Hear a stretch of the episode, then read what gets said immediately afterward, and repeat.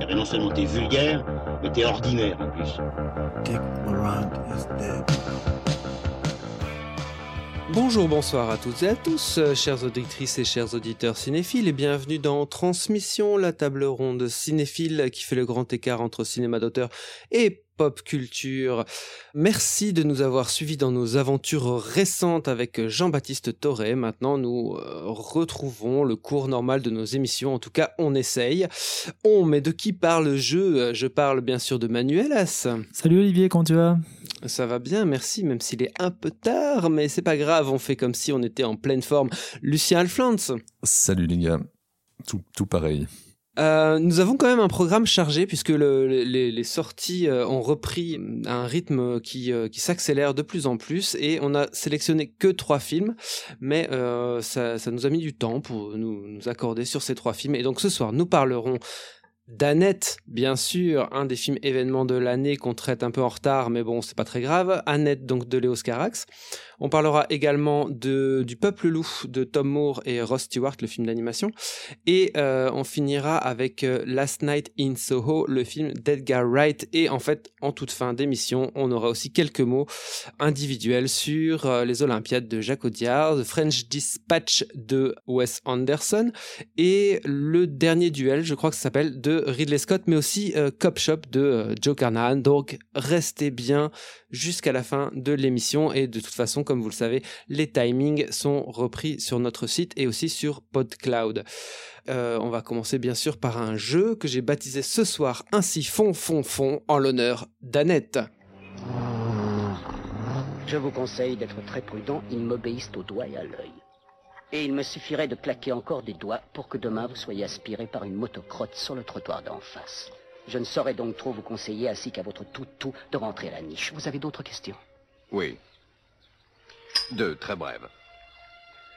Primo, pourquoi est-ce que je perds mon temps avec un branquignol dans ton genre, alors que je pourrais faire des choses beaucoup plus risquées? Comme ranger mes chaussettes, par exemple. Deuxio, comment comptes-tu claquer des doigts pour tes molosses une fois que je t'aurai bouffé les pouces des deux mains? Alors, un petit quiz, euh, trois petites questions, fa- assez facile, j'étais pas super inspiré, donc voilà, trois petites questions. Le premier qui dit son prénom, Manu ou Lulu, je lui passe la parole. Alors, première question, tazazam, roulement de tambour.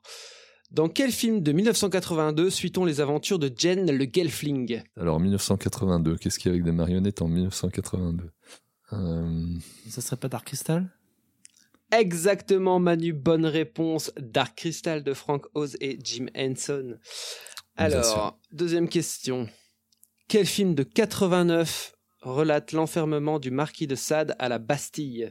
Euh, Alors là, tu dis, tu dis 89, c'est ça, Olivier? Euh, On Ouais. rappelle quand même qu'en 89, on devait même pas avoir nos 10 ans et, euh, et Lucien ne devait même pas être conçu. Donc ça va quand même être très compliqué.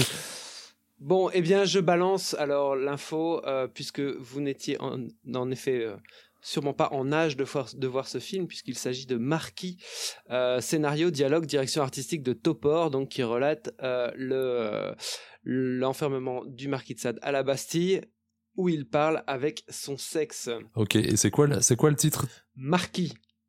Marquis. J'avais jamais entendu parler de ce truc. Ouais, ça, c'est normal, fallait regarder les adaptations de Marquis de Sade à 7 ans, Lucien. Avec des mecs qui parlent avec leur bite, quoi. Enfin bon. Alors là, ça va être une question de rapidité. Dans quel film de 2011 Mel Gibson dialogue-t-il avec un castor? The Beaver, un film de Jodie Foster. Ouais, c'est ça. Très bien, bonne réponse Manu, ça fait deux bonnes réponses pour Manu, zéro pour Lucien, mais on, ce sera quand même toi Lucien qui commencera sur Annette de Léo Carax. First time I fell in love. Woke up next to the girl and escaped fast and far. But Anne has changed me. What I see in her is obvious. What she sees in me. Hmm, it's a little more puzzling. One, two, three, four.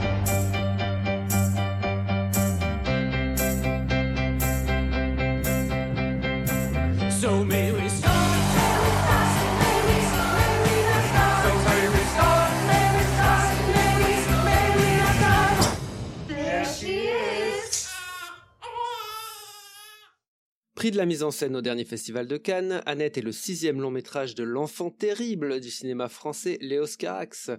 Né à Suresnes en 1960, Léos Carax a signé son premier long métrage en 84 avec Boy Meets Girl, suivront Mauvais sang en 86 qui révèle Juliette Binoche, avant le tournage compliqué des Amants du Pont Neuf qui sort finalement en 91.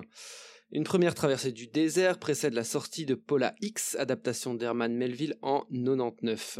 Deuxième période de vache maigre avant de participer au film à sketch Tokyo, avec un segment qui met pour la première fois en scène le personnage de Monsieur Merde que l'on retrouve en 2012 dans Holy Motors, long métrage qui permet à Léos Carax un retour en grâce auprès d'une bonne partie de la critique.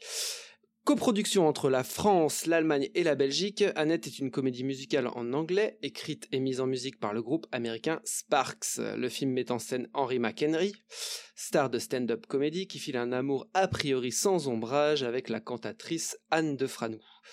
De leur idylle médiatisée naît une petite fille, Annette. Mais alors que la carrière d'Henry décline, la petite famille part en périple sur un yacht où leur destin prendra un tour tragique.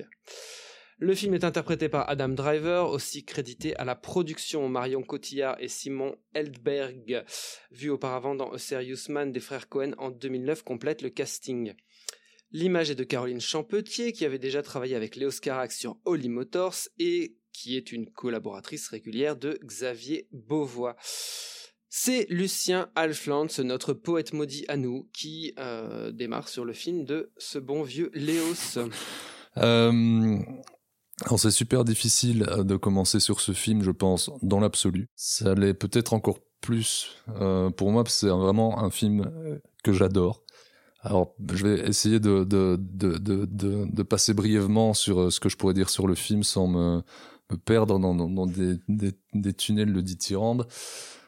En disant peut-être que moi, ce qui m'a, ce qui m'a le plus, ce qui m'a le plus, ce qui m'a plu au premier abord dans le film, c'est ce, ce numéro de funambule qui fait tout du long, cette espèce de, de, de corde de raid permanente sur laquelle il, avance entre, entre désespoir cynique et, euh, et croyance absolue, que ce soit en l'époque, en, en l'ambivalence des personnages, comme, comme dans sa propre forme, en, jonglant en permanence en- en- entre grotesque et sublime, entre le venin et la grâce, le, le malaise et la fascination, entre l'œuvre populaire et la radicalité.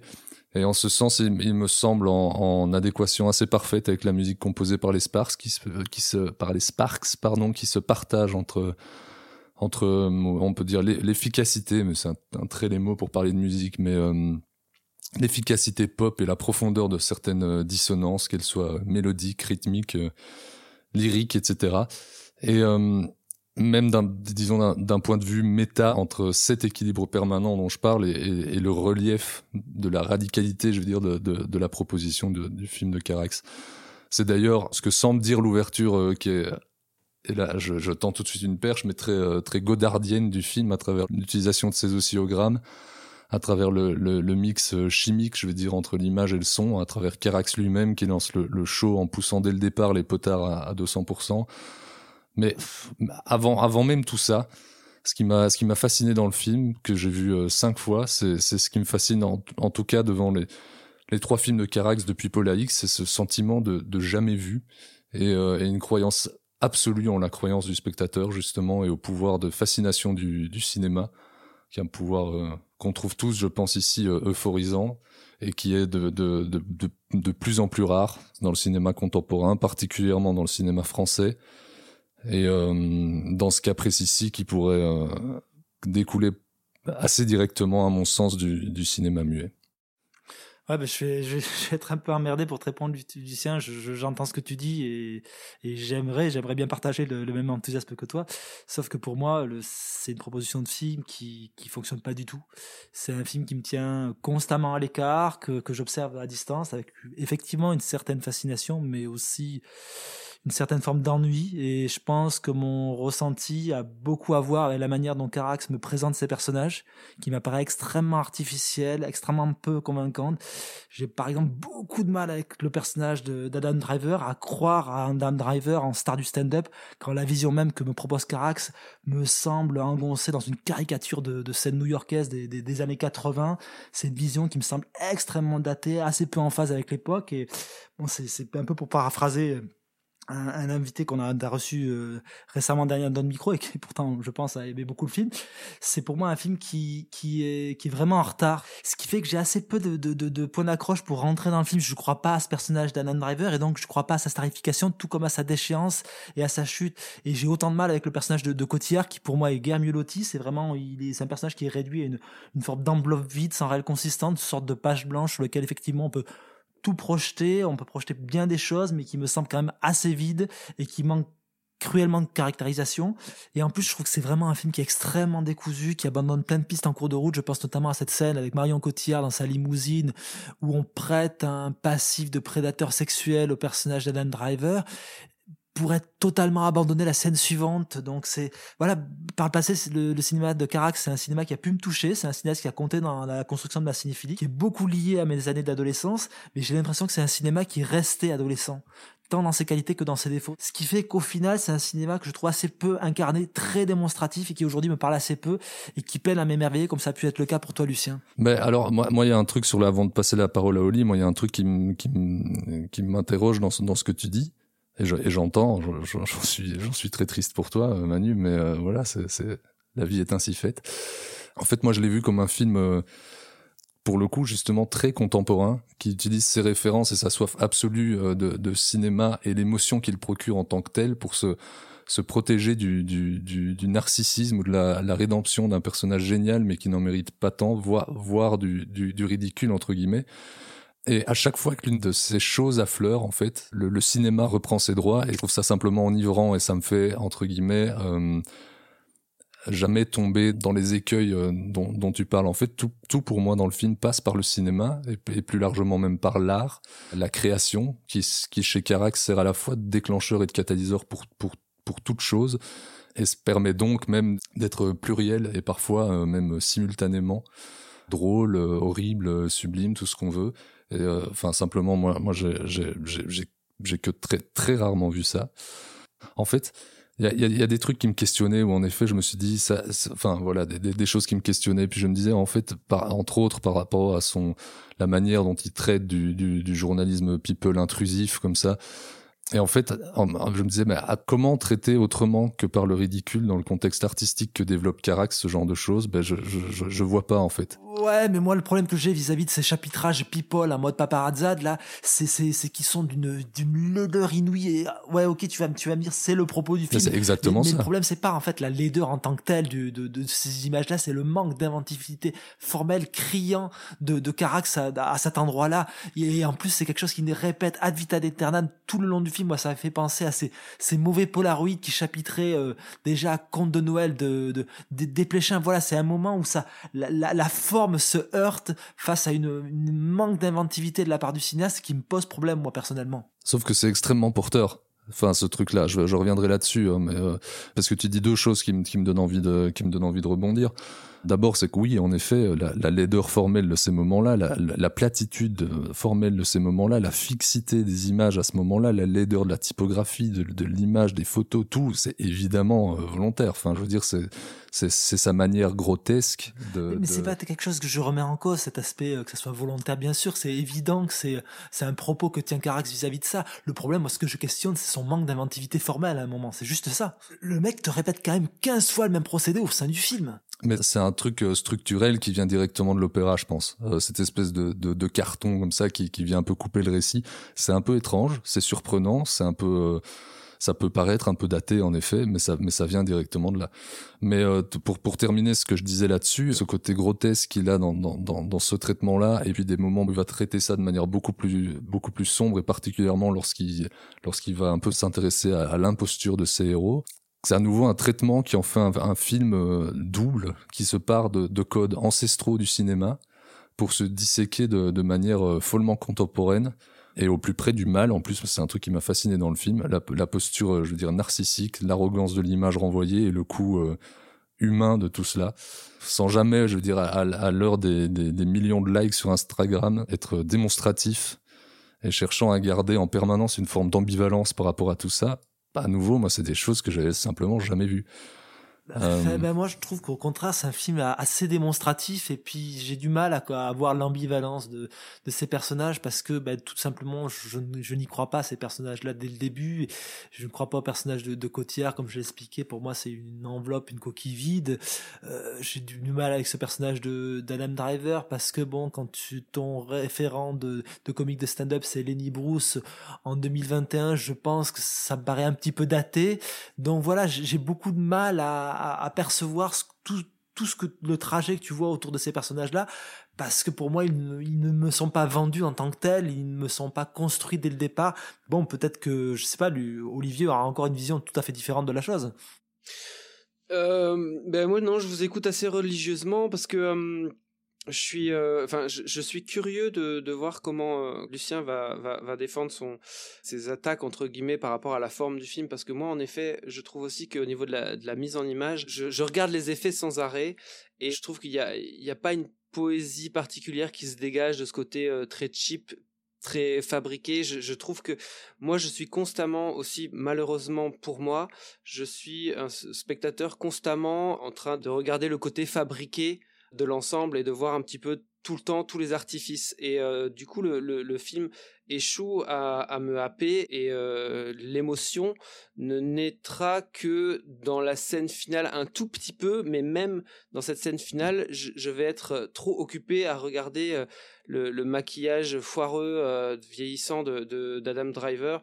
Et donc du coup je suis constamment en retrait en effet par rapport à ce qui se passe. Et c'est dommage parce que je à certains moments par exemple, euh, tout ce qui se passe avec la tempête, même si de nouveau je, regarde les effets, la scène après de, naufrage, euh, je trouve la, mise en scène euh, très opératique, assez, enfin, ça peut un peu me séduire cette apparition justement de, Marion Cotillard à ce moment-là, qui évoque clairement un peu un mélange d'une sirène et d'un fantôme japonais, comme ça. Il y a quelque chose qui me plaît, mais en même temps, je vois la, la fabrication de même de son costume, tout m'apparaît extrêmement fabriqué tout le temps, et c'est ça qui me laisse sur le carreau, quoi.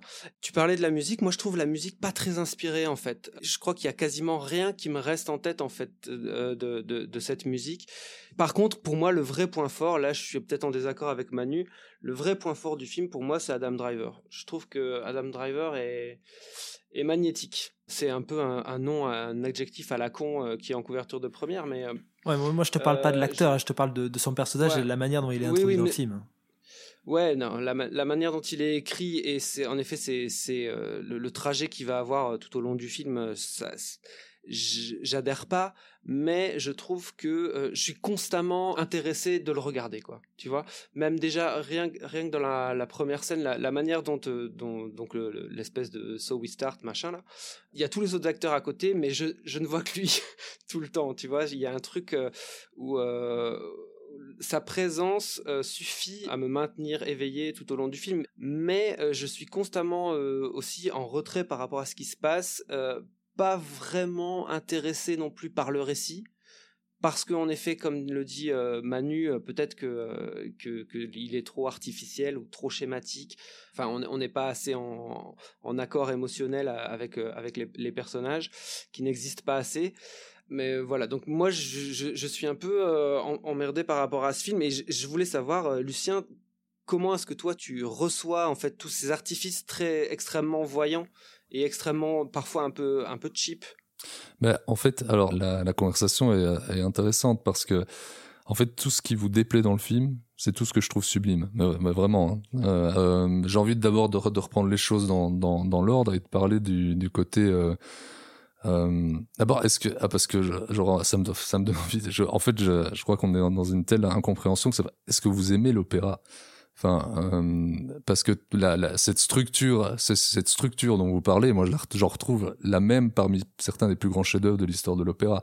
Mais ça, c'est, enfin voilà, c'est, on n'est pas dans le même art, d'accord, mais ça reste quand même des structures qui sont extrêmement proches. Ah mais, carrément, mais je te rappelle quand même Lucien qu'un des premiers films dont on a parlé dans, ce podcast-là, c'était quand même Mad Max Fury Road, pour la, la- tes questionnements sur notre appréciation de l'opéra, je pense que tu as un peu une, un début de Ouais. réponse. Je- évidemment que le, la- le, le côté euh, opératique. euh, et moi, j'ai pensé à Mad Max en voyant euh, en voyant Annette. Euh, j'ai pensé à Mad Max. J'ai pensé dans son appréhension, je veux dire, de, de, de l'imagerie poétique. Alors, il cite littéralement, très littéralement, Vidor, Murnau, Edgar Allan Poe, ou Cukor. Euh, mais j'ai pensé à Cocteau, à Godard, à Miller, à Gans, à De Palma, à Coppola, à Lynch, à Turner à travers cette forme d'imagerie euh, très marquée, euh, très poétique, très expressionniste à certains moments, très cinématographique en fait. Et en même temps qu'il il utilise tous ces tous ces codes là, enfin toutes ces références là pour les pour les à mon sens pour les moderniser. Et je trouve ça assez fascinant in fine ce que ça me raconte, ce que ces images même qu'il utilise et la manière dont il les réinterprète finissent par, me raconter sur euh, sur le rapport du monde à l'art, mais vraiment, hein, c'est un truc euh, qui a été assez vertigineux pour moi euh, au cours de mes, visions de ce film. Désolé, là, je t'in- je t'interromps, Lucien, c'est juste, mais qu'est- qu'est-ce qui, dans, dans ce film-là, te, te semble à ce point inédit, ou du moins te, te fascine dans le propos de, de, Carax sur la, la création? Je sais pas, par exemple, un, un regard d'un film, tu, tu viens de citer de, de De Palma, un regard d'un film comme Blot de, de De Palma. Alors là, alors, faut que tu faut que tu m'éclaires sur le sur le rapport avec Blowout de De Palma. Bah, tout, bah, tout simplement le rapport à la, à la création artistique et toute la part de noirceur nécessaire à toute forme de création. Ok, oui, d'accord, dans ce sens-là. Euh, après, je pense que les films sont, sont, sont très très différents, ont un traitement euh, presque. euh, Enfin, ouais, j'avais j'avais pas pas. Tu me prends des pourvus avec cet exemple-là parce que j'y avais absolument pas pensé, mais euh, C'est juste parce que j'ai du mal à, à comprendre et à saisir le, le rapport qu'il y a entre le cinéma de Carax et celui de Palma, en fait, tout simplement. je pensais plutôt à Phantom of the Paradise à travers entre, entre autres l'utilisation des plans séquences et le passage entre entre le euh, la scène et les coulisses. Ouais, donc on est quand même sur quelque chose de plus littéral. Ouais, c'est ça. Mais de manière plus terre à terre, en fait, euh, dans Annette, il s'agit surtout de, de disséquer la, je veux dire, la, la spirale destructrice du- d'une enfance par des parents, des adultes art- artistes dévorés par leurs égaux créateurs, jusqu'à jusqu'à un, un final. parles des adultes, des, des deux personnages Ouais. principaux, mais la, la mère est assez peu présente dans cet aspect-là, notamment, quand même. Ah ben, elle est- pour moi, elle est présente sur, euh, euh, je veux dire, formellement. Mais euh, laisse-moi, je vais, je vais y venir. Euh, donc ces espèces de, de ouais, de sur-ego, je veux dire, euh, créateurs jusqu'à jusqu'à un final que je trouve déchirant. Ben, Lui aussi construit par une narration hyper étrange, mais que je trouve tenue par par par les propres mises en mises en forme, je veux dire, de cette narration.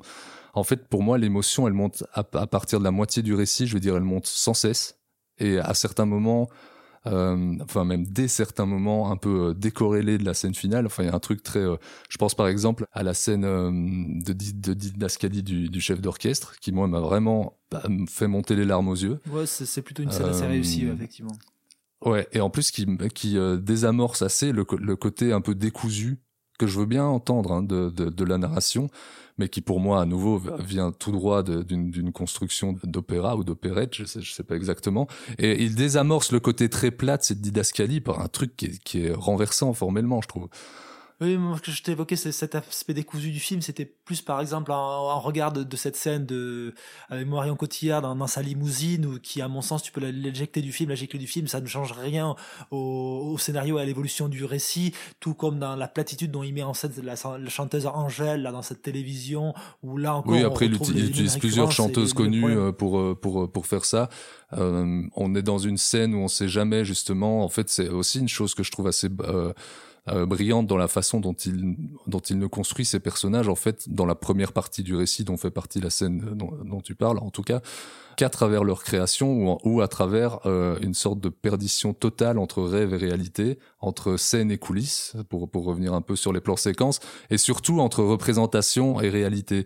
Et ça, je trouve ça assez, assez, euh, assez fascinant. Et cette scène-là, elle est, elle est elle, elle marche très bien là-dessus. J'aime d'ailleurs beaucoup le réveil du rêve, où elle se, où en fait le, le, le, le plan où elle se, elle se, elle se protège de, de l'arrivée fantasmée de son, de son compagnon qui va rentrer dans la limousine. Elle, elle relève encore un, peu plus ça en, apportant l'art- l'artificialité du geste, quoi, euh, qui, à nouveau. euh, Enfin, c'est ce genre de, geste qu'on retrouve plus jamais chez les acteurs et qui, est réutilisé plusieurs fois euh, dans, les films contemporains, je veux dire, et qui est réutilisé plusieurs fois dans, le film, entre autres lors d'une situation de, de, dans, une scène de, chatouille, on va dire, qui est je trouve hyper importante justement dans la narration. Je pense que c'est quelque chose que, que Carax, dans sa mise en scène, a très bien compris. Je trouve ces passages euh, dont, dont je parlais entre coulisses, entre scènes, entre réalité, entre, entre rêves, etc.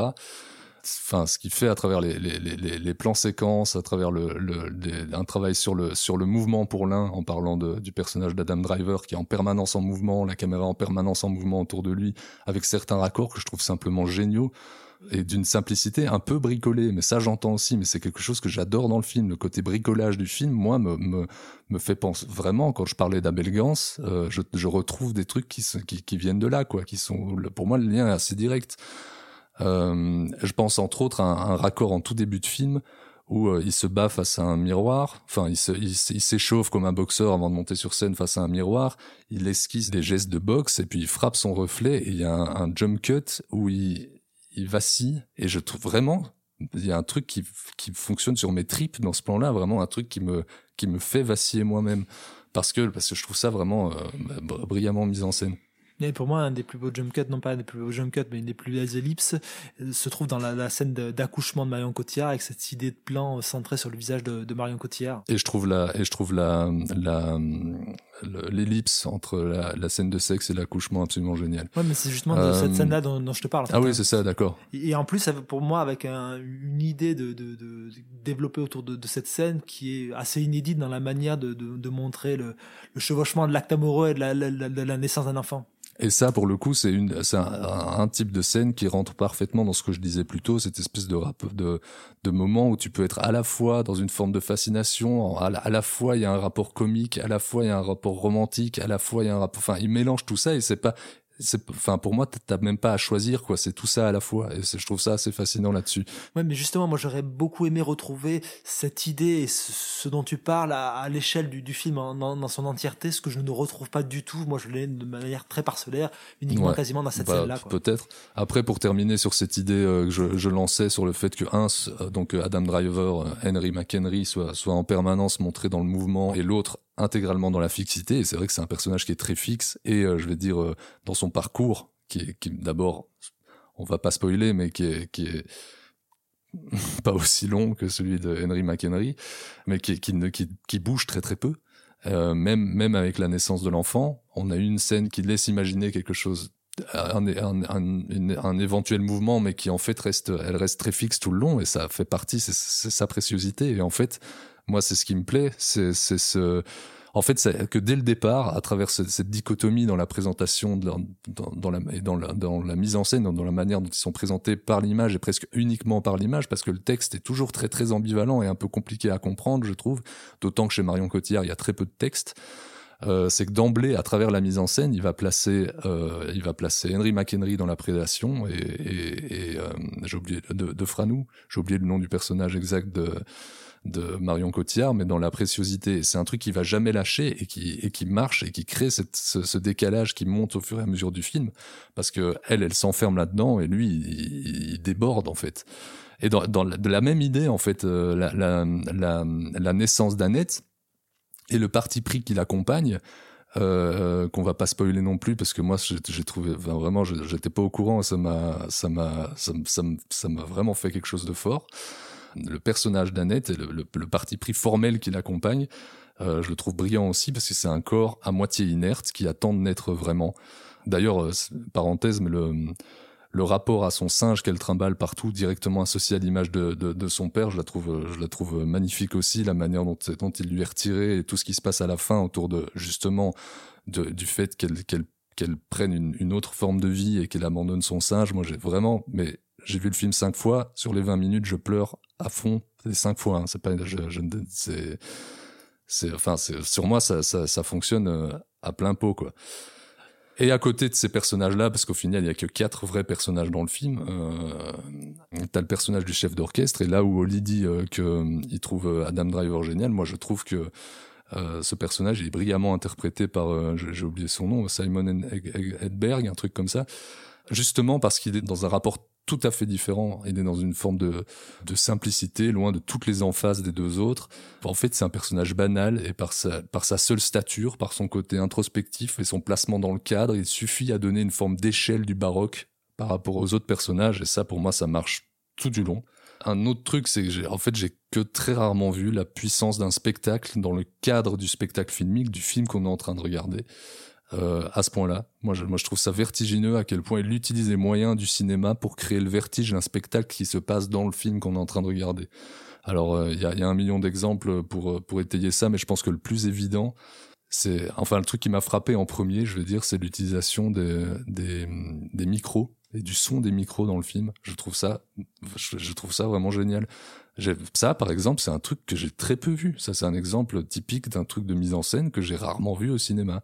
La manière dont il il utilise les sons du micro, des micros qui sont utilisés dans le film pour créer un effet du film lui-même sur le spectateur qui est en train de regarder le film. Moi, j'ai rarement vu ça. Et puis alors oui, alors je, je sais pas si je l'ai déjà dit, mais c'est vrai qu'il y, a- un côté, on a beaucoup vendu le film euh, sur, enfin j'ai beaucoup entendu qu'il s'agissait d'une comédie musicale, mais en fait pour moi c'est un film où on chante, mais comme je disais, on est pour moi bien plus proche de l'opéra. Et puis euh, je sais pas, là je, crois que je commence à être un peu long, mais euh, c'est un film léger, mais d'une noirceur sans sans sans fond qui est presque anard par certains moments, que je trouve incroyablement intime et qui se refuse à tout instant, à, à- je veux dire à toute forme de, de, de sagesse, mais qui se refuse, parce que là je, je, on, on décortique, mais qui se refuse un peu, à mon sens, en permanence à sa, à sa propre théorisation. Moi j'ai trouvé ça simplement euh, brillant, bouleversant, perturbant, fascinant, tout ce que vous voulez. C'est là-dessus que je comprends qu'en fait on passe à partir du si on, si on rentre pas dedans dès le départ, si on n'achète pas le projet dès le départ, je pense qu'on peut jamais rentrer dedans. Ouais, mais c'est quand même le job de son, c'est quand même le job du réalisateur de te faire croire dès le départ à ça aussi, à mon sens. Ben ouais, mais moi j'y crois dès le départ, donc ça c'est vraiment une question de, c'est vraiment une question de positionnement par, par rapport à ce genre de choses. Mais c'est un, c'est un film qui ne fonctionne tellement que par sa proposition, j'ai envie de dire, que si on l'achète pas dès le départ, euh, c'est pas possible en effet. Mais et c'est là-dessus que je disais quand je parle de, de non théorisation entre guillemets, c'est qu'en fait tout ça, tout ce que je ressens, tout ce que je comprends du film, c'est jamais un truc qui t'est expliqué. C'est vraiment que un truc que tu ressens. Et c'est, enfin voilà, à nouveau, moi c'est tout ce que j'attends du cinéma. Très bien, euh, je pense que euh, on va euh, on va on va laisser justement la parole à Lucien euh, crier son amour euh, sur euh, pour ce film et et, nous être juste interrogatifs un peu nous laisser dans notre incompréhension. Nous sommes en fait spectateurs de la de dithyrambe de Lucien comme nous étions spectateurs du film. Je propose qu'on fasse un petit détour irlandais avec Le Peuple Loup, Wolfwalkers de Tom Moore et Ross Stewart.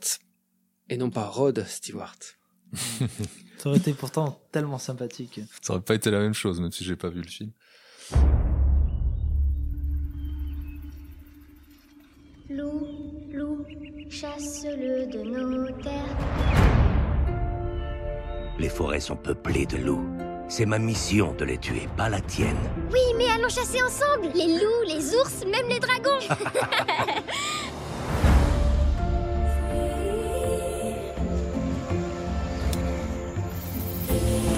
C'est un de ces maudits Wolfwalkers. Un Wolfwalker Ces êtres qui parlent avec les loups, avec ses pouvoirs magiques. Tu peux sortir maintenant. On t'a repéré à l'odeur et tu empestes. Vous êtes un Wolfwalker T'es loup dans ton sommeil. Quoi? Et petite fille au réveil. Robin Il m'est arrivé quelque chose. Ça, je vois. C'est trop bien. T'es louve maintenant. Sois une Après Brendan et Le Secret de Kells en 2009 et Le Chant de la Mer en 2014, Le Peuple Loup est le nouveau long métrage d'animation du producteur, scénariste et réalisateur irlandais Tom Moore, cette fois-ci co-réalisé avec Ross Stewart qui avait travaillé sur le design des deux longs métrages précédents du réalisateur et qui est aussi cette fois-ci crédité au scénario. Pour ceux qui ne connaissent pas le travail de Tom Moore, on peut dire qu'en trois longs métrages, il creuse un sillon assez particulier, mettant en scène des enfants aux prises avec des événements surnaturels, souvent inspirés directement du folklore irlandais. Le peuple loup se déroule d'ailleurs à Kilkenny, ville qui a vu grandir Tom Moore. Au XVIIe siècle, ça, c'est la petite Robin, une petite blonde, blondinette de 11 ans, et son papa Bill Goodfellow sont des immigrés anglais. Le papa est un chasseur engagé par le seigneur local pour débarrasser la forêt alentour de la meute de loups qui y habite. Alors que Robin bafoue les ordres de son père et entre dans la forêt en secret, elle fait la connaissance de Meb, une Wolfwalker, soit une petite fille au pouvoir guérisseur, qui devient louve lorsque son enveloppe humaine est endormie. Voilà, c'est moi qui vais commencer sur le film de Tom Moore. Eh bien, moi, j'avais vu Le Chant de la Mer qui m'avait beaucoup touché. Et ce film-ci, je dirais, euh, au niveau de, l'animation, c'est encore un pas en avant. Je pense que le, film est vraiment non seulement assez beau, mais euh, très cohérent et très intéressant euh, au niveau de ce qu'il propose visuellement. C'est un geste plus radical, en fait, que ne l'était le, Chant de la Mer, dans le sens où, ici, certaines fois, on est presque euh, dans une forme de cubisme, en fait, euh, par rapport au, euh, à- au décor et au, au personnage, de ce qui se passe à l'arrière-plan et de ce qui se passe au premier plan. Est-ce que c'est pas, que c'est pas parce qu'il il, il- entre guillemets, il, il s'inspire justement de de l'art pictural de l'époque qu'il est en train de dépeindre entre guillemets dans, son travail sur les, perspectives ou même quelquefois l'absence de perspective. Oui, oui, si, tout à fait. Tu as, as sans doute raison. En tout cas, ça donne un. Enfin, il y, a- ce côté où il joue constamment avec euh, le euh, la perspective et euh, du coup, tu as des, plans où tu as des aplats complets et puis au premier plan, tu vas avoir les, personnages qui sont détachés du fond et qui sont dans une animation plus euh, traditionnelle. Il va jouer euh, sur des effets aussi papier découpé, de calque, etc. Constamment, il y y a une recherche graphique là-dessus qui en plus est en contrepoint total avec les moments, euh, certains moments dans le film où on va être euh, dans le point de vue des loups eux-mêmes et euh, qui ont une perception complètement autre de la réalité. Et là, on va dans un mouvement beaucoup plus fluide, beaucoup plus immersif, où on va avoir des, des plans subjectifs très longs dans la, dans la forêt. Il va y aussi avoir un jeu sur les couleurs. Il va aussi euh, représenter l'odorat en fait des, des loups qui a un- une, grand, une grande importance dans son scénario. Il va trouver un moyen pictural au niveau de l'utilisation des couleurs pour représenter euh, cet odorat, pour représenter les différentes euh, odeurs. Et c'est assez impressionnant, c'est assez envoûtant aussi quand on voit le film. C'est vraiment ça, ça nous embarque, ça nous donne ce côté euh, extrêmement séduisant de devenir loup, euh, puisque les Wolfwalkers en effet sont soit humains, soit loups. On va dire que sa limite, c'est peut-être que le, récit reste relativement attendu. C'est un récit d'initiation, même si il va euh, quand même convoquer des thématiques assez contemporaines, euh, la, sororité, euh, l'écologie. Mais jamais, jamais au forceps. C'est que c'est quelque chose qui vraiment émane de son récit et de- du cadre. Tu sens pas quelque chose qui est qui est appliqué en surcouche par dessus. Non, non, tout à fait. On n'a pas mis un, un tampon MeToo sur le, scénario. Et euh, je trouve que malgré ce récit qui déroule de manière euh, voilà relativement attendue, euh, il y a quand même un très beau trajet qui est le, trajet du personnage du père qui va avoir un revirement qui est très bien travaillé et qu'on va sentir très protecteur par rapport à sa fille et la relation de protection qu'il a par rapport à sa fille est extrêmement bien travaillée et, trouve une un point un point d'orgue euh, émotionnel euh, assez, assez beau je trouve. Voilà Manu. Ouais, non, je suis tout, à fait d'accord avec toi. Pour le coup, j'ai, j'ai pas vu les, précédents films de, de Tom Moore.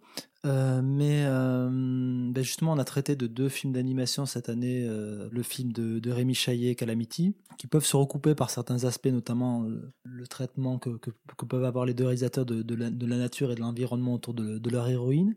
Mais ce qu'on avait pu pointer chez Chaillet, qui était un moment, un moment une problématique peut-être de public cible du, film, qui faisait que à un moment une certaine euh, une certaine intensité était abandonnée. On avait notamment parlé de ce, ce moment où le, le personnage de Calamity tombait dans ce trou noir au sein de la mine et c'était quelque chose qui était extrêmement évacué au sein du récit.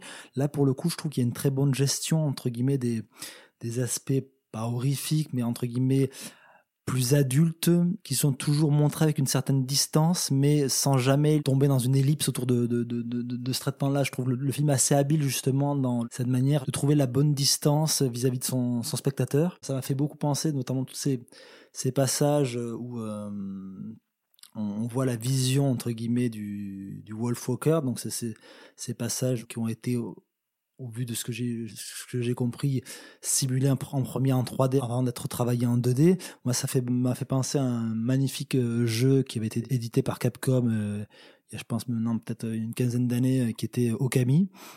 C'est pour le coup pour, dresser le parallèle avec l'animation japonaise que je pense que le film en, entretient puisque il y a des citations directes de de Princesse Mononoke de Miyazaki mais euh, je sais que Tom Moore revendique aussi la parenté avec le cinéma de Takahata et principalement le dernier, dernier film de Takahata. Donc voilà, non, moi j'ai vraiment été euh, extrêmement séduit par ce film. Euh, Je pense que tu as assez balayé toutes les qualités dans... qu'il y avait autour de du peuple loup. Donc voilà, si euh, s'il y a un film, je pense, à voir et à amener vos enfants euh, en salle, c'est vraiment le peuple loup, quoi. Super, ben voilà, on va pas plus débattre sur, le- sur le film, surtout que de Lucien ne l'a pas vu. Il était trop occupé à revoir Annette pour, pour voir le, le peuple loup. Mais j'espère que tu le je l'ai vu, rattraperas. mais je, mais je râle, donc je, je me tais. J'espère que tu, que tu le rattraperas quand même. Non, vous euh, vous donnez envie et évidemment je le rattraperai. Très bien, bah écoutez, euh, je pense que nous allons maintenant passer au dernier très gros morceau de la soirée, euh, Last Night in Soho de Edgar Wright. I got this kind of gift. I can see people, places, things others can't. This is the closest most people ever get to their dreams.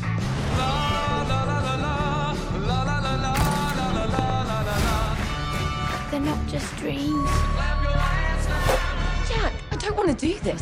You think you can just walk away? It really happened. What did you see?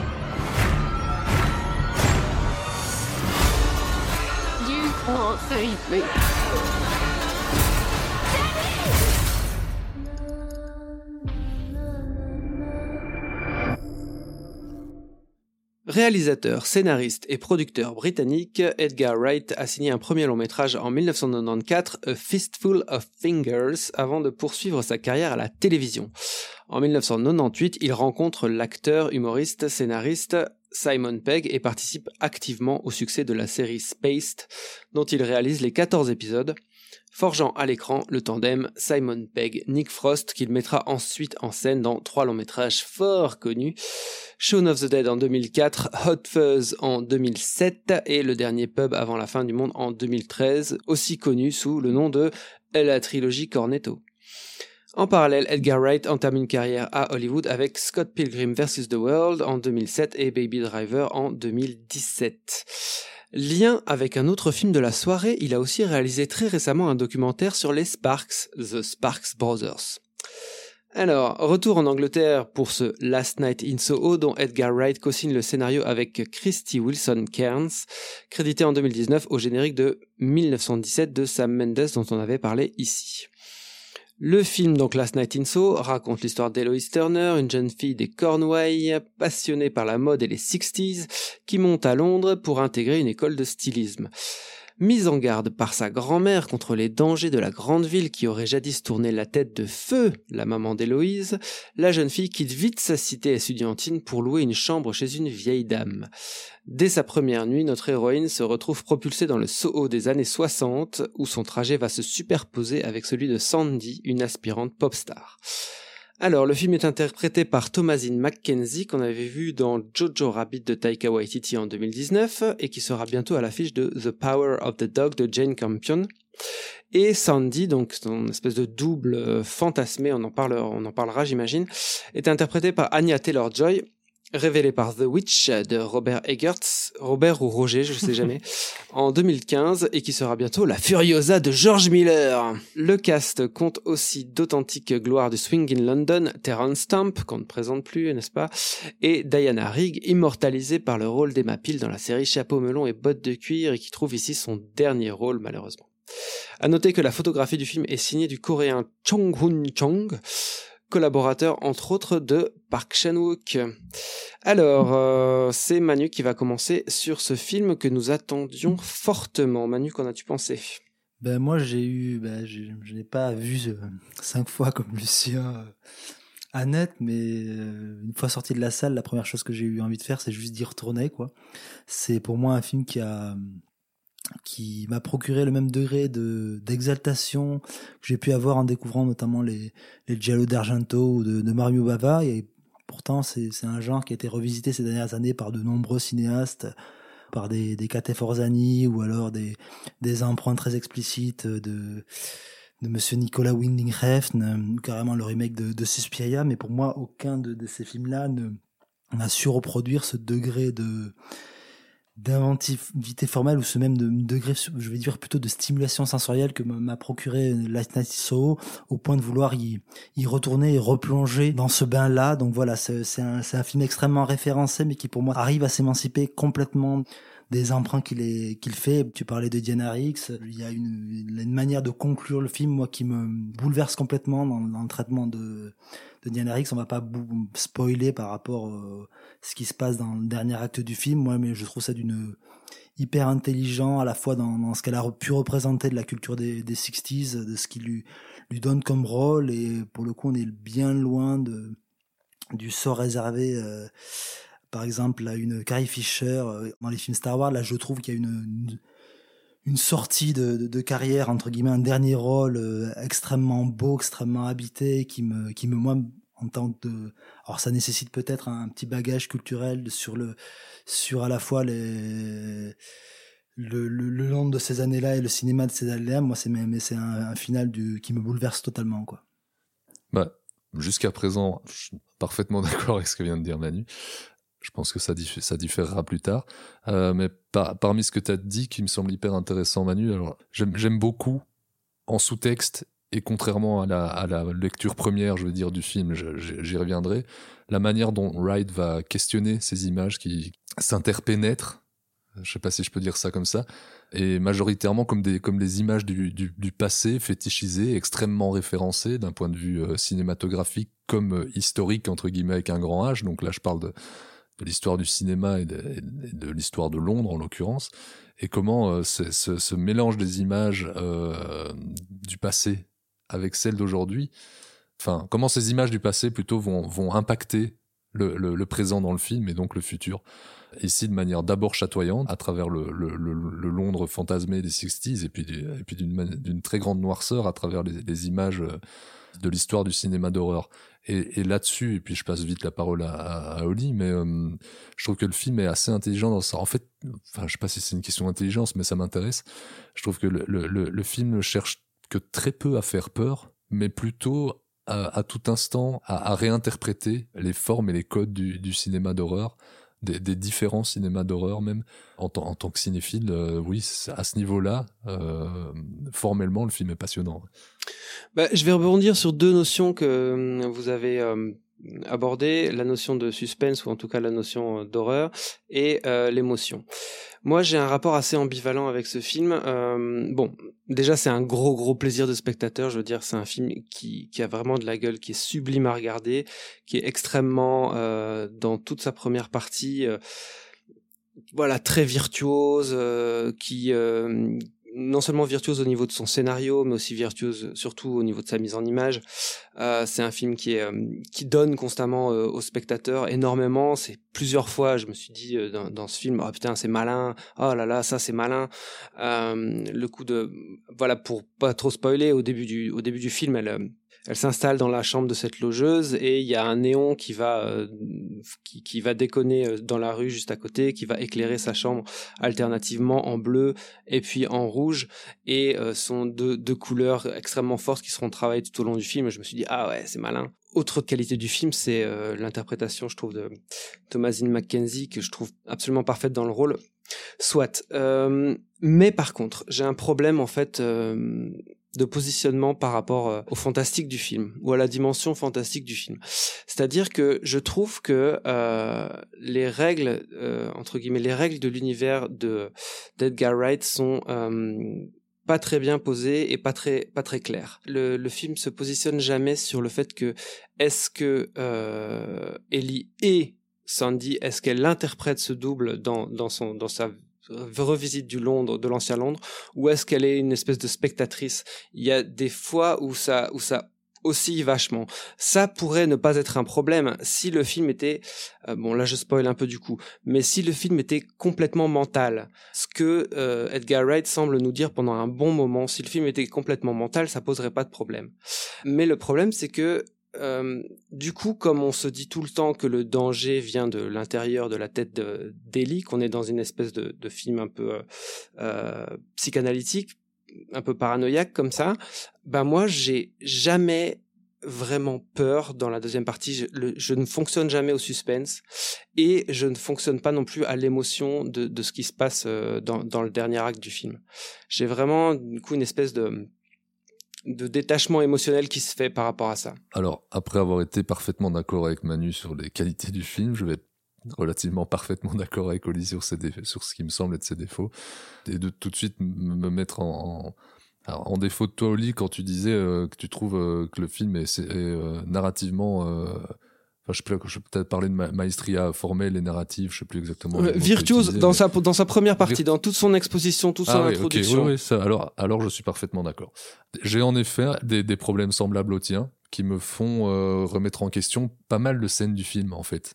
Et pas que a posteriori, parce qu'on pourrait se dire oui bon bah, quand on a quand on a vu le film on pourrait revenir sur certaines choses en se disant mais attends mais alors ça ça tient pas mais en fait non il y a des trucs qui en temps réel sont sont questionnants je trouve à ce niveau-là. Euh, Il y a il y a tout un tas de fausses pistes qui sont très étranges et qui à nouveau dans ce truc euh, on sait jamais réel ou pas. Et euh, en fait on pourrait dire oui c'est une volonté de, se perdre etc sauf qu'en fait pour moi le, le truc fonctionne pas vraiment. C'est juste euh, ça marche pas vraiment. Il y a des fausses pistes autour de Terence Stamp dont on sait jamais vraiment qui il est mais en même temps c'est Terence Stamp et en même temps enfin bon voilà. Avec la, la mère de, la personnage euh, de la personnage principale est-ce que la vieille est la mère? Est-ce que le personnage de Taylor Joy est la mère jeune? Est-ce que ce- c'est le même personnage? Tout ça est euh, un peu fabriqué, je trouve, à certains moments. Alors ça n'enlève en rien le, le, plaisir immense qu'il y a à regarder toutes ces scènes, mais j'ai quand même du mal à suivre le truc. D'autant qu'en plus, je trouve qu'il y a des scènes qui sont... Tu parlais de scènes inutiles tout à l'heure dans le Carax. Ici, je trouve qu'il y, en a pas mal.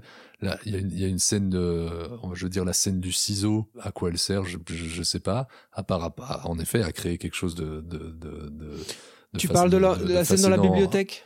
Ouais. Tu parles de la scène dans la Euh, bibliothèque Bah si, là moi je vois à quoi ça sert. Là moi pour le coup je vois à quoi ça Euh, sert tout- puisque tout- pardon, je termine juste toute la et puis tu reviendras là-dessus, mais comme ça, je termine sur les trucs qui me semblent un peu étranges. Toute la relation amoureuse avec le, personnage qui est incarné par un acteur affreux, euh, il est mauvais quoi. J'y crois jamais et je comprends pas bien son utilité non plus.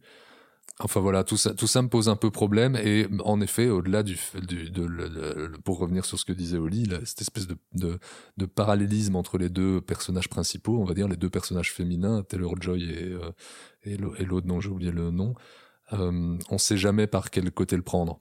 Juste pour finir sur la, la scène, de- justement la scène du ciseau, là moi me semble être une des scènes les plus intéressantes dans la deuxième partie du film, puisque à ce moment-là, euh, on se rend compte que Ellie, dans sa paranoïa ou dans, en tout cas dans dans tout le fantasme qu'elle nourrit, devient euh, Se mêle- vraiment se mêle à la réalité, physiquement, oui, oui. physiquement un- un- une menace, tu vois. Enfin, Ouais, mais justement, tu vois, moi, ty- typiquement, on peut parler d'un d'un des, des points les plus problématiques du, du film, qui est effectivement l'interprétation de ce, ce jeune love interest du, du film.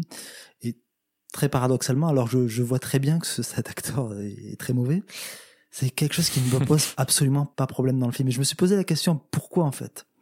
Parce que effectivement, le, C'est les- les- soucis de, de- du film réside principalement, à mon sens, effectivement, dans des points d'écriture du film.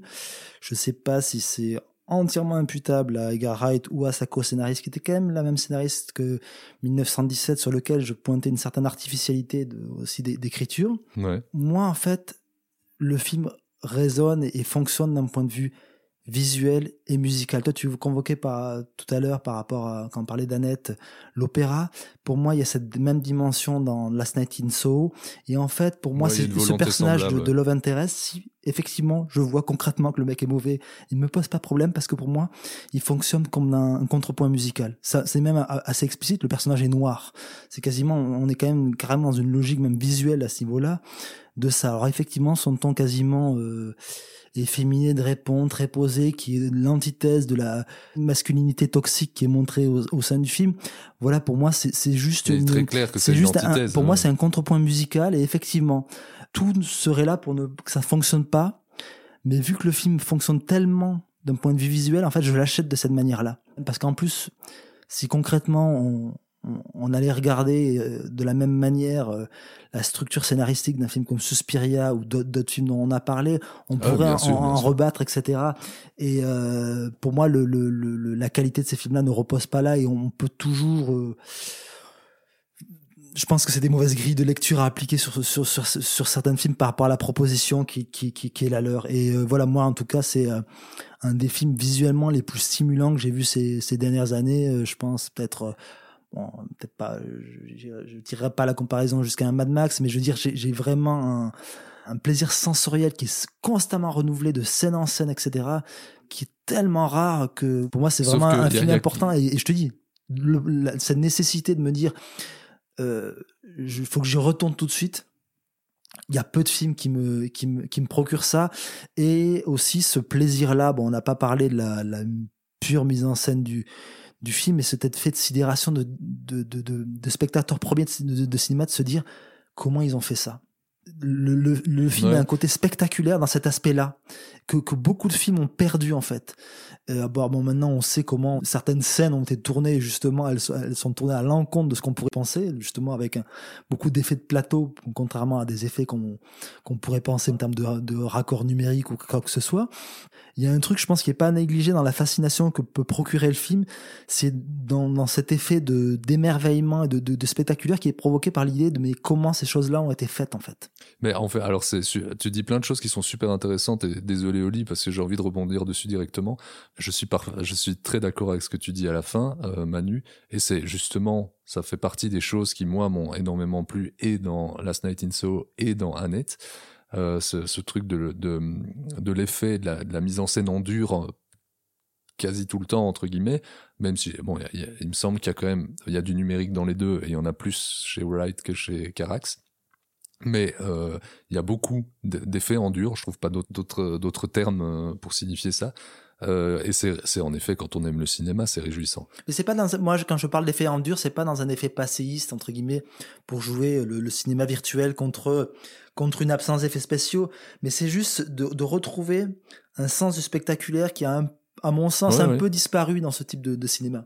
Exactement, mais en fait c'est ce que je disais aussi sur Annette et je suis assez d'accord là-dessus sur euh, sur euh, sur euh, sur ce film-ci aussi. Par contre, pour revenir sur ce que tu disais plus tôt sur le sur le, le côté euh, sur le sur ce que sur ce que ce que le film raconte et la manière dont il raconte en le comparant à Suspiria, etc. Moi, je pense qu'il y a quand même un, un truc qui diffère euh, très fort dans ce film-ci, c'est qu'il met très en avant son discours. En tout cas, euh, son discours premier. J'en- je parlais tout à l'heure d'un discours qui est plus en sous-texte que je trouve Son- super son intéressant. ici, à la fois, il est extrêmement sursignifiant sur certains points, et particulièrement dans son rapport euh, au, au féminisme, euh, et, et, et par instant un peu euh, un peu flou en même temps dans son refus total de, de la nostalgie. Et il y a un truc que j'a- j'arrive pas à capter dans le film. Alors peut-être que vous allez m'expliquer, mais euh, il y a certains moments où vraiment j'ai eu l'impression qu'il me disait c'était c'était pire avant, donc bon maintenant euh, de quoi elle se plaigne quoi. Il y avait un peu ce côté-là qu'on retrouve en plus à travers les mauvaises accusations par rapport, enfin c'est un spoil désolé, mais par rapport aux mauvaises accusations par rapport au personnage de, Terence Stamp. Et en fait, euh, à nouveau, ouais, c'est ça, cette espèce de de- de- d'inventivité qu'il y a entre la forme moderne et la forme et les références passées, je vais dire, que je trouve brillant formellement et en même temps euh, sur le sur le fond. Alors euh, on sait qu'il faut jamais, euh, mais bon, sur le fond de la forme, je veux dire, ça, ça me ça me fait euh, questionner son son son rapport au passé qui est très trouble. À la fois, il refuse toute nostalgie, et en même temps, il l'est très fort. Enfin, il y a un truc très étrange. Et même de la même manière, à nouveau pour reparler sur de ce personnage. euh, de Love Interest que je trouve problématique. Il y a une- dichotomie des personnages masculins à l'ancienne qui sont hyper toxiques mais aussi hyper charismatiques et de ce personnage masculin euh, contemporain qui est euh, totalement effacé, qui est parfaitement anti-charismatique, euh, et qui est même en fait carrément pas construit, autrement que par le mec qui aide dès le départ, dès son entrée dans le récit, contrairement aux personnages euh, du monde ancien, je vais dire, euh, qui sont qui, qui sont qui sont tout de suite construits par l'action, par des par des choses sont- beaucoup plus, pas- euh, révélatrices et beaucoup sens, plus ils sont- charismatiques Ils sont pas en plus fait. construits, mais ils sont construits dans une imagerie de cinéma auquel on, on adhère plus facilement. Mais à mon sens, ils sont pas plus construits.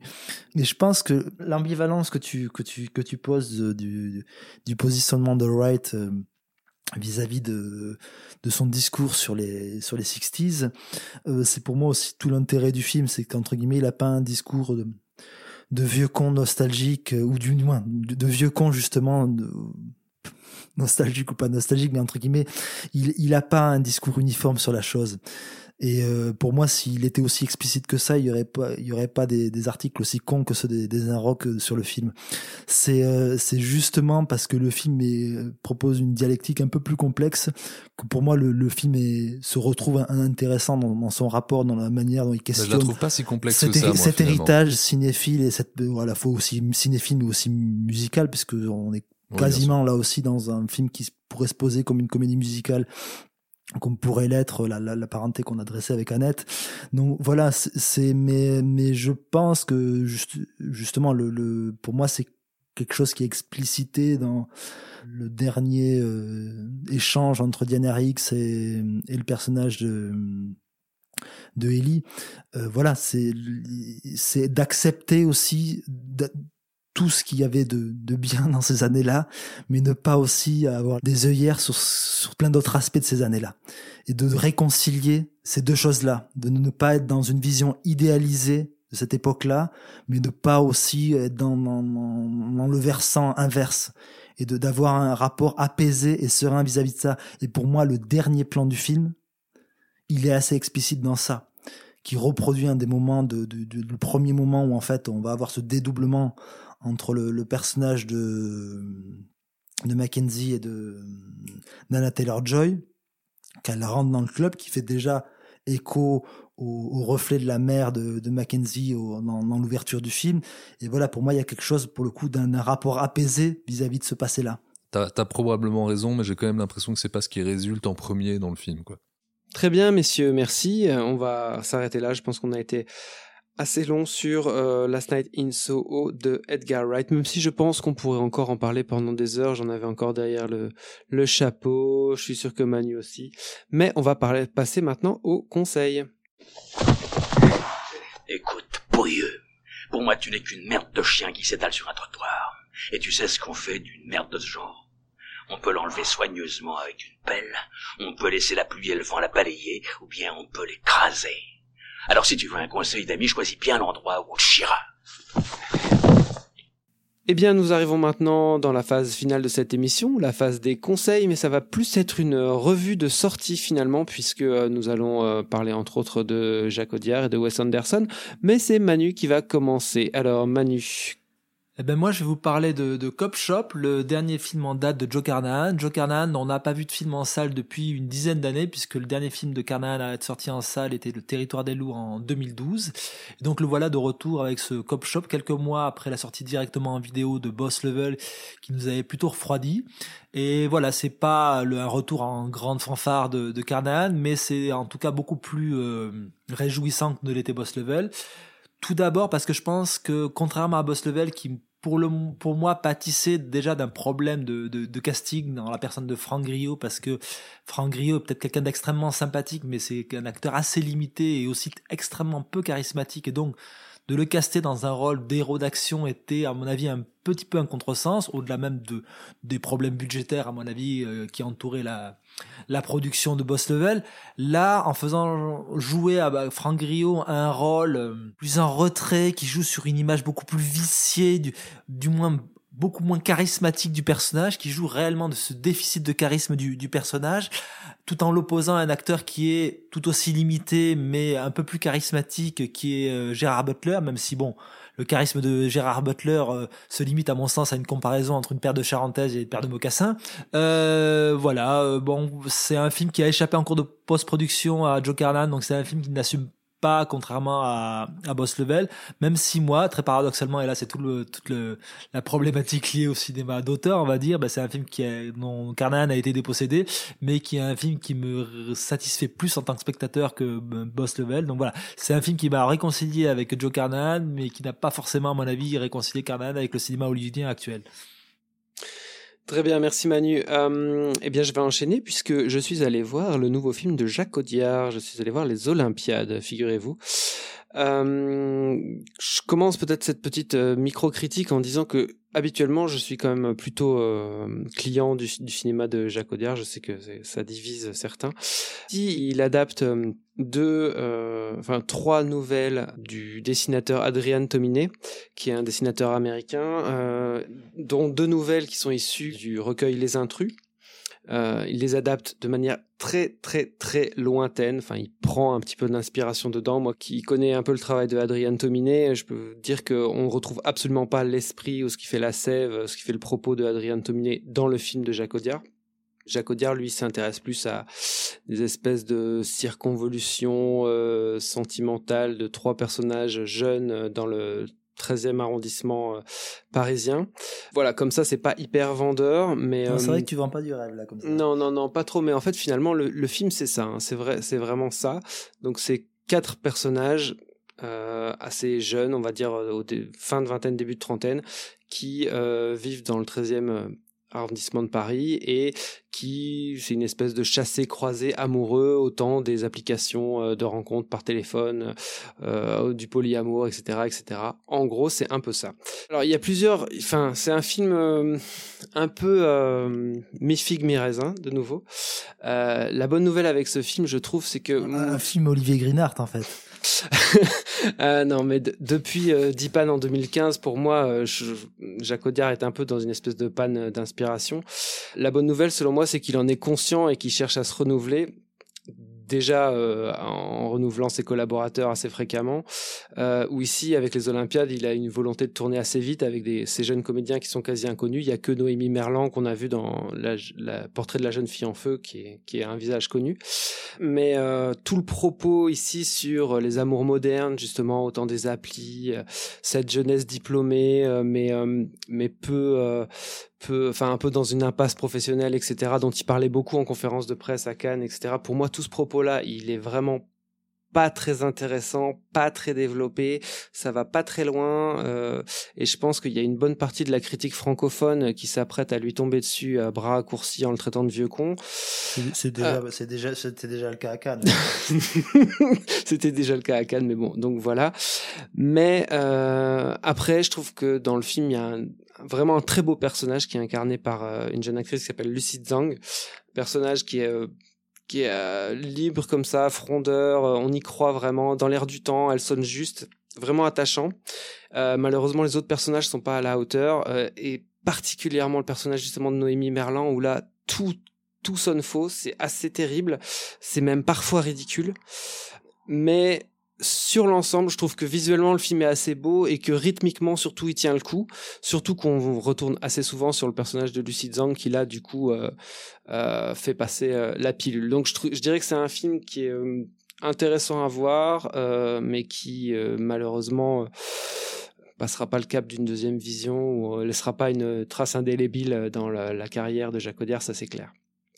Lucien Euh, moi, je vais vous parler euh, brièvement de de, de, de- de sorties récentes que j'ai vues, qui sont donc euh, The French Dispatch et The Last Duel, le dernier duel, et la dépêche française, n'est-ce pas? Alors, très rapidement, le Wes Anderson, mais c'est du sur Wes Anderson.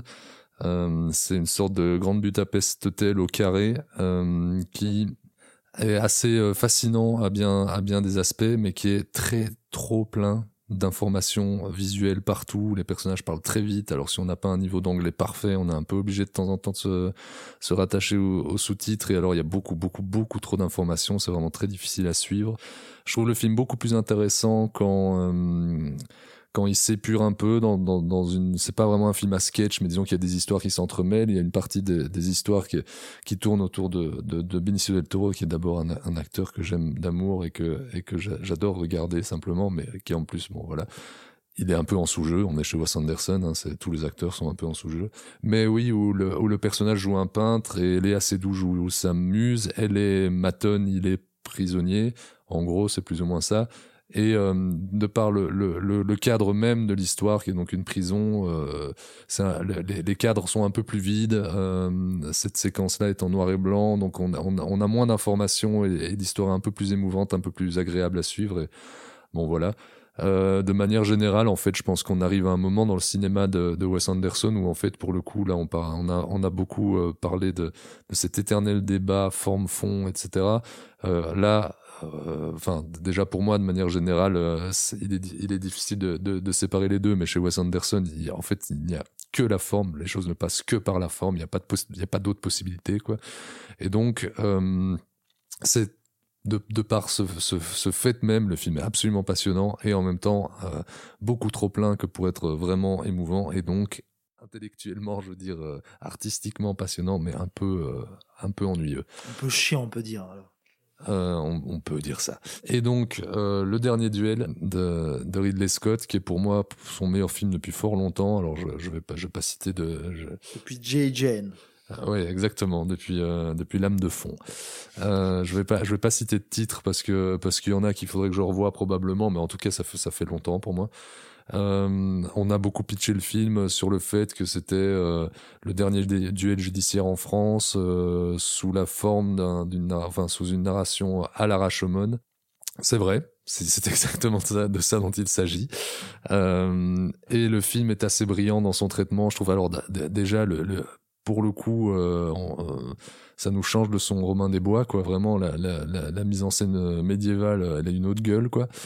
Euh, mais euh, surtout, sur- je trouve que dans sa mise en scène, euh, il arrive à, traiter le, et dans, et dans cette narration qui est très singulière, il arrive vraiment à traiter le, sujet du, viol de, ce personnage, puisqu'il s'agit d'un- personnage qui est violé et dont le, mari va intenter un, procès, enfin va demander un, duel judiciaire contre le violeur pour parce qu'il a il a il a pris sa possession. On parle donc de sa femme. Euh, le film est évidemment euh, lié euh, à, bien des événements récents et il en est très conscient. Mais à travers de, très légers détails, de très légères variations de mise en scène selon les points de vue utilisés, le film arrive à être assez pertinent et beaucoup plus ambivalent que ce qu'on a bien euh, voulu le dire. Enfin, ambivalent, je sais pas si c'est le terme, mais disons beaucoup plus complet, beaucoup plus complexe. Et puis, c'est vraiment, c'est un film malin et agréable à suivre, ce qui vraiment, euh, dans, le cinéma de Ridley Scott dernièrement, est, est peu arrivé, je trouve. Je trouve que bah, le, scénario peut avoir un côté un peu démonstratif, là où la mise en scène est assez euh, fine là-dessus. Et même dans l'utilisation de certains de certains cartons à certains moments qui sont placés au bon moment et qui qui ont qui a je vais pas spoiler parce que enfin c'est pas vraiment un spoil mais disons qu'il y a il y a il y a un jeu autour d'un d'un carton dont certains mots s'effacent de la même manière que chacun des points de vue euh, diffère ou euh, d- enfin oui simplement diffère selon selon les personnages qu'il euh, raconte. Euh, c'est malin c'est malin et en, et en plus le, duel en question est d'une euh, est, d'une sauvagerie comme j'en ai plus vu depuis très longtemps. Euh, ce qui en plus vient ponctuer un film qui est qui est qui est assez euh, assez discursif disons euh, pas pas tant dans la parole que dans que dans la dans la manière dont il la met en forme mais euh, ouais ce, ce dernier duel est, est, est probablement en, ter- en termes d'action euh, ce que j'ai vu de plus impressionnant euh, chez Ridley Scott depuis très très très longtemps aussi voilà C'est parce que tu n'as pas vu Covenant, c'est pour ça. C'est pour ça que tu es autant. si je je l'ai je l'ai je l'ai je l'avais pas vu à l'époque où vous l'avez chroniqué mais je l'ai rattrapé depuis Enfin, je sais pas si, si je l'ai rattrapé ou si c'est lui qui m'a rattrapé, mais en tout cas, ça s'est pas bien passé entre nous. Très bien, merci messieurs. Eh bien, euh, voilà, pour ce- c'en est fini pour cette cinquantième émission. Euh, J'espère que ça vous aura plu, chères auditrices, chers auditeurs. Euh, N'hésitez pas à liker notre page Facebook, à, de, à subscriber à notre chaîne YouTube. Euh, N'hésitez pas à nous mettre des pouces, euh, à commenter. On est aussi sur PodCloud, sur Podcast Addict, euh, Apple Podcast. Vous pouvez nous retrouver sur les réseaux sociaux, Twitter, Instagram, Facebook, YouTube. Vous pouvez aussi euh, écouter nos contenus sur toutes vos applis préférées et bien sûr aller sur notre site et vous inscrire à notre newsletter transmission lepodcast.com. Merci beaucoup Manu, merci beaucoup Lucien. Bon visionnage à vous et à la prochaine. Ciao